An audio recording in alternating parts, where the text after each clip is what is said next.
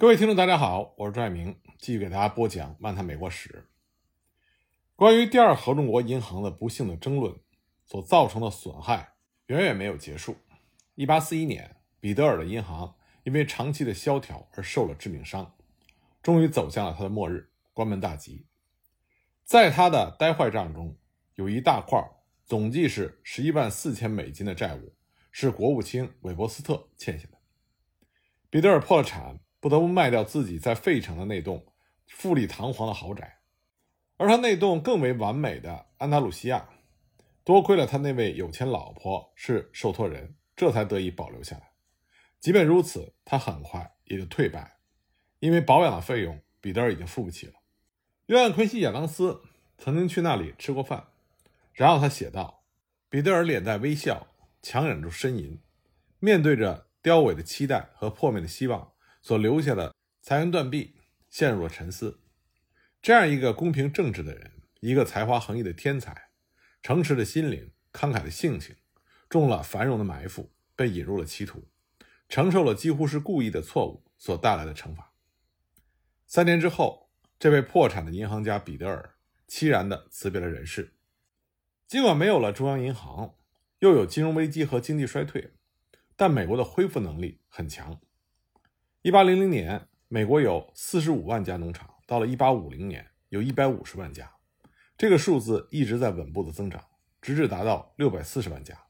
到了一九三五年，已经达到了六百九十五万家的顶峰。也就是说，风风雨雨并没有能够挡住美国人进步的步伐。但是，这是有美国特殊原因的。美国人以及从欧洲各民族所吸收来的新移民，大部分都是务实的农夫。十九世纪美国最伟大的史诗就是向西部的移民，对中西地区的占领和开发。那么有一个单一的因素就是，美国这个国家它很空旷，土地很便宜，甚至是免费的，贷款也很容易，法律对他们几乎是放任自流，所有人都是在被一个几乎不受约束的市场所管制。唯一限制他们成就的是他们自己的聪明才智和干劲能力。尽管他们去的是西部陌生的土地。但他们基本在东部和欧洲都曾经耕过田、种过地，他们所面对的是他们知道自己能够应付的环境，这一点非常关键。土壤、灌木丛、树、草，这都是他们所熟悉的，甚至包括气候，几乎总是有大量的木材唾手可得，水也近在眼前，所以包括他们自己，甚至是他们祖祖辈辈所传下来的在农业中的所有诀窍。在美国的西部也是行得通的，而且还会做得更好，这自然使他们信心满满。而且在他们身后还有两百多年的集体智慧、科学和机械的飞速发展。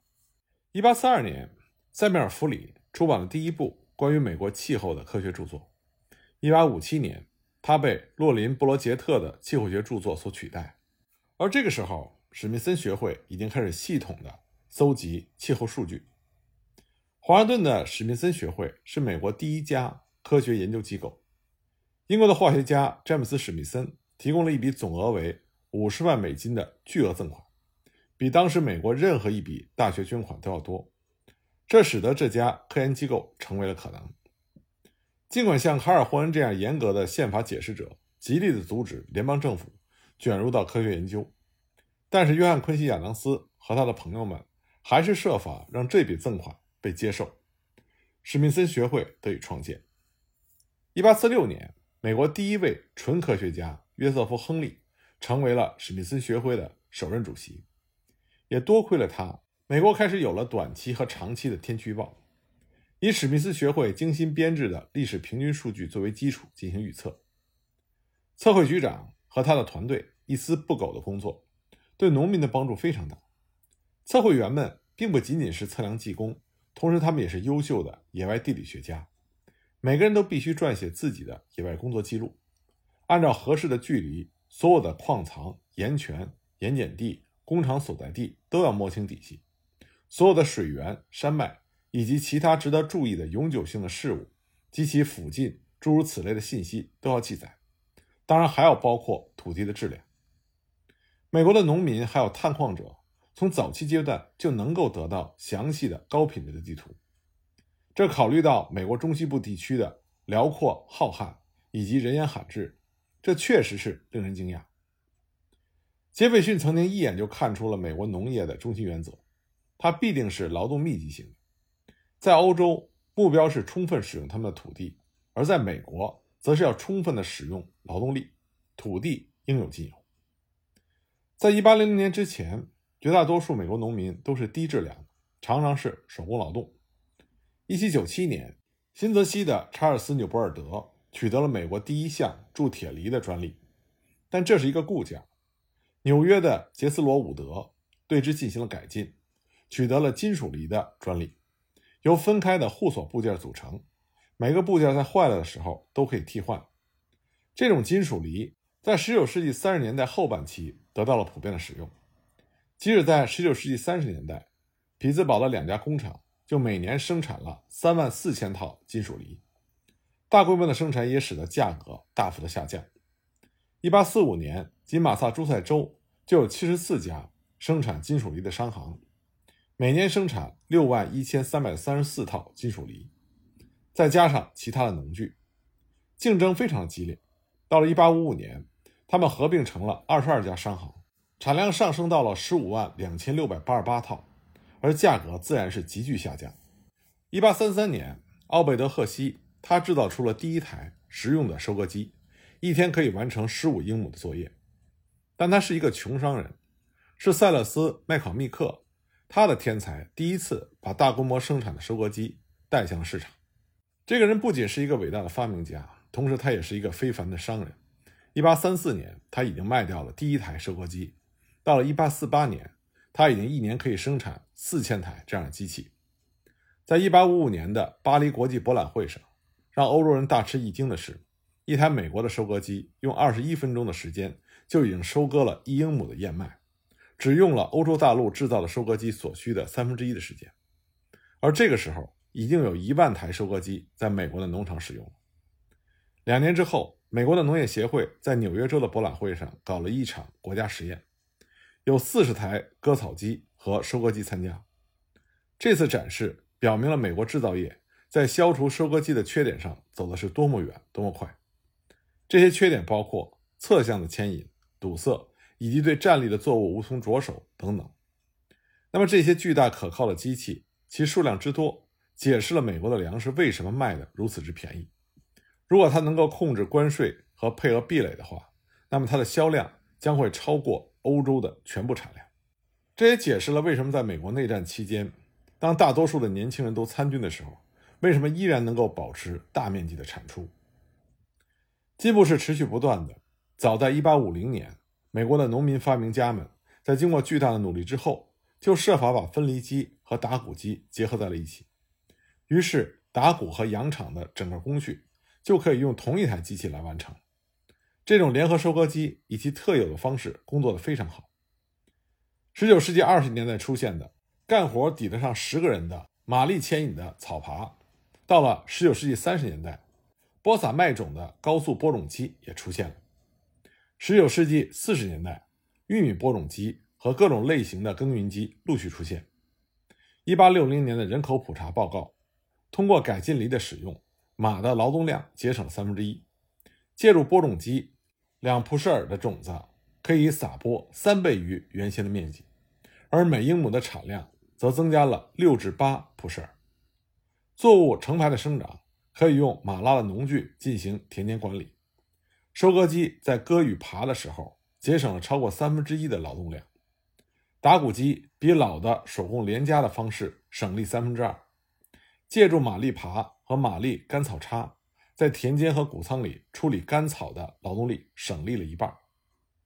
美国的发明家和农民们是最早用蒸汽实现了机械化工作。知识分子为了节省劳力和科学工作所提供的这种智力支持。绝不仅仅局限于史密森学会，华盛顿本人就曾经设立过实验耕作的样板。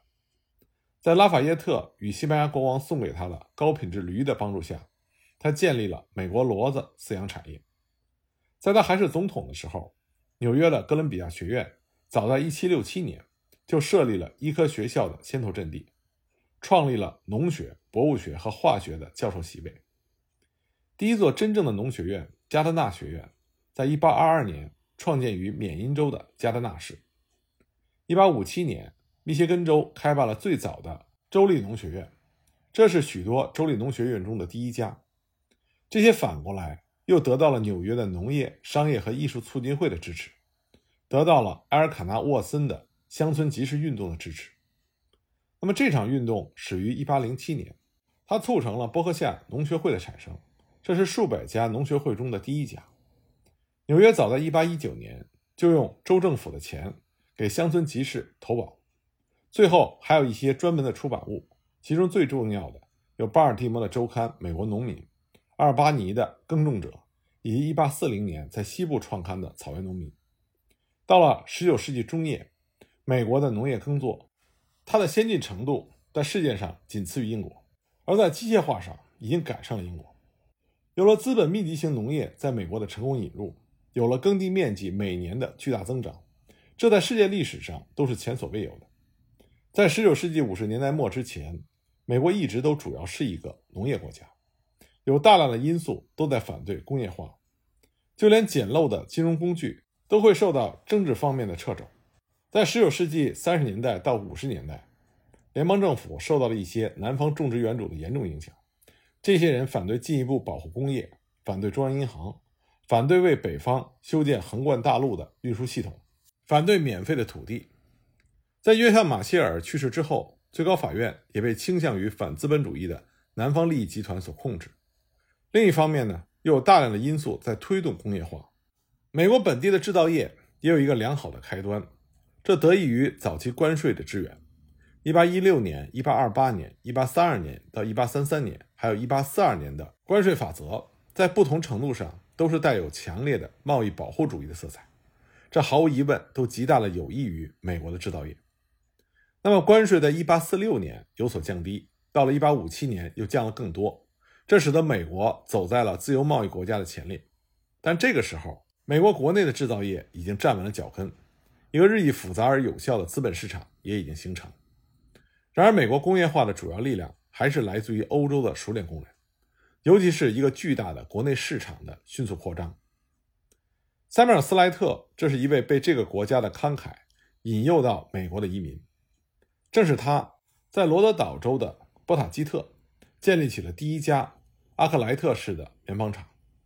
提供资金的是普罗维登斯的一位贵格会的商人。摩西·布朗，斯莱特从前是阿克莱特的徒弟，他的到来是个人把技术从英国转移到美国的一个绝佳例证。这样的例子数不胜数。正如我们已经看到的那样，美国人自己从一开始就非常善于创造发明。从1790年到1811年，美国专利局的报告显示，平均每年只有77项专利登记。到了19世纪30年代。这个数字跃升到了每年五百四十四项。十九世纪四十年代的时候是每年六千四百八十项，五十年代每年是两万八千项，甚至早在十八世纪的九十年代，美国人就在罗德岛和新泽西广泛的使用着蒸汽动力。一八零三年，世界上首次把蒸汽动力应用于锯木机，这就是在美国发生的。这一点很重要，因为在十九世纪五十年代。大型煤矿开始为蒸汽动力提供燃料之前，美国一直普遍的使用木材作为动力燃料。起初，蒸汽机全部都是从英国进口的波尔顿瓦特的蒸汽机。但是，费城的奥利弗·埃文斯从1802年引进了一种新型的高压蒸汽机之后，埃文斯蒸汽机就跟进口的蒸汽机展开了竞争。1812年，这种蒸汽机在西部地区开始被人们使用。五年之后，美国的蒸汽机在匹兹堡、路易斯维尔、辛辛那提以及沿海地区得以生产。一八三零年的人口普查显示，宾夕法尼亚的一百六十一家工厂中有五十七家在使用蒸汽动力，而马萨诸塞的一百六十九家工厂中有三十九家在使用蒸汽动力，其余的都使用的是廉价的水动力。这在纽约、新泽西及其他地方已经成为了一种标准。你可以说，农业的机械化是因为节省劳力的需要而得以促进。相反，美国的工业在某种程度上反而是因为自然资源的丰富而阻碍了机械化，因为无所不在的水利可以轻而易举地加以利用，因为看上去取之不尽的木材尽在手边，而西北大西洋的高产的渔场可以使得航行的船只利润丰厚。十九世纪上半叶，美国也并非没有人在已知技术的范围内发挥作用。曾经在英国学习过棉花技术的弗朗西斯·卡伯特·罗尼尔，他雇佣了一位名叫保罗·莫迪的机械天才。这个人设计了一组机器，1814年在沃尔瑟姆装配成功。这组机器第一次把纺纱和织布的所有工序整合在了一起，就形成了所谓的沃尔瑟姆系统。另外还有一些重要的美国发明：艾拉斯豪发明了第一台缝纫机；威廉凯利在1851年发现了如何使融化的金属脱碳，方法就是强行让空气通过它。这就是所谓的贝塞麦炼钢法，但总的来说，美国的冶金工业长期以来一直很原始，因为其主要的市场都是一些习惯于自己动手的农业人口，他们所需要的仅仅是条形铁，铁匠可以把这些条形铁加工成农业机械和工厂的零部件。直到19世纪50年代末，钢铁生产者才把大宗的买卖转到直接为工业提供服务上来。到了1860年。纽约的辛格缝纫机厂，以及布里奇波特和波士顿的另外几家缝纫机厂，年产十一万这种机器。但这只是一个例外。更为典型的制造产品是烧木材的炉子，它的产量在19世纪50年代达到了三十万台。还有铁斧、弹簧、螺钉、金属丝、火器和锁。而加工食品很快就在美国的制造业中也变得重要起来。在被芝加哥取代之前，辛辛那提一直是美国肉类加工的主要城市。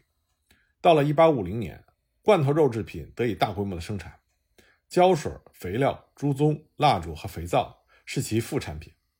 到了1850年，辛纳提已经成为了世界上最大的威士忌市场供应地，它每年的产量是两百万加仑。而工业上的发展，自然就引发了运输与通讯的革命。关于这方面，我们下一集再继续给大家讲。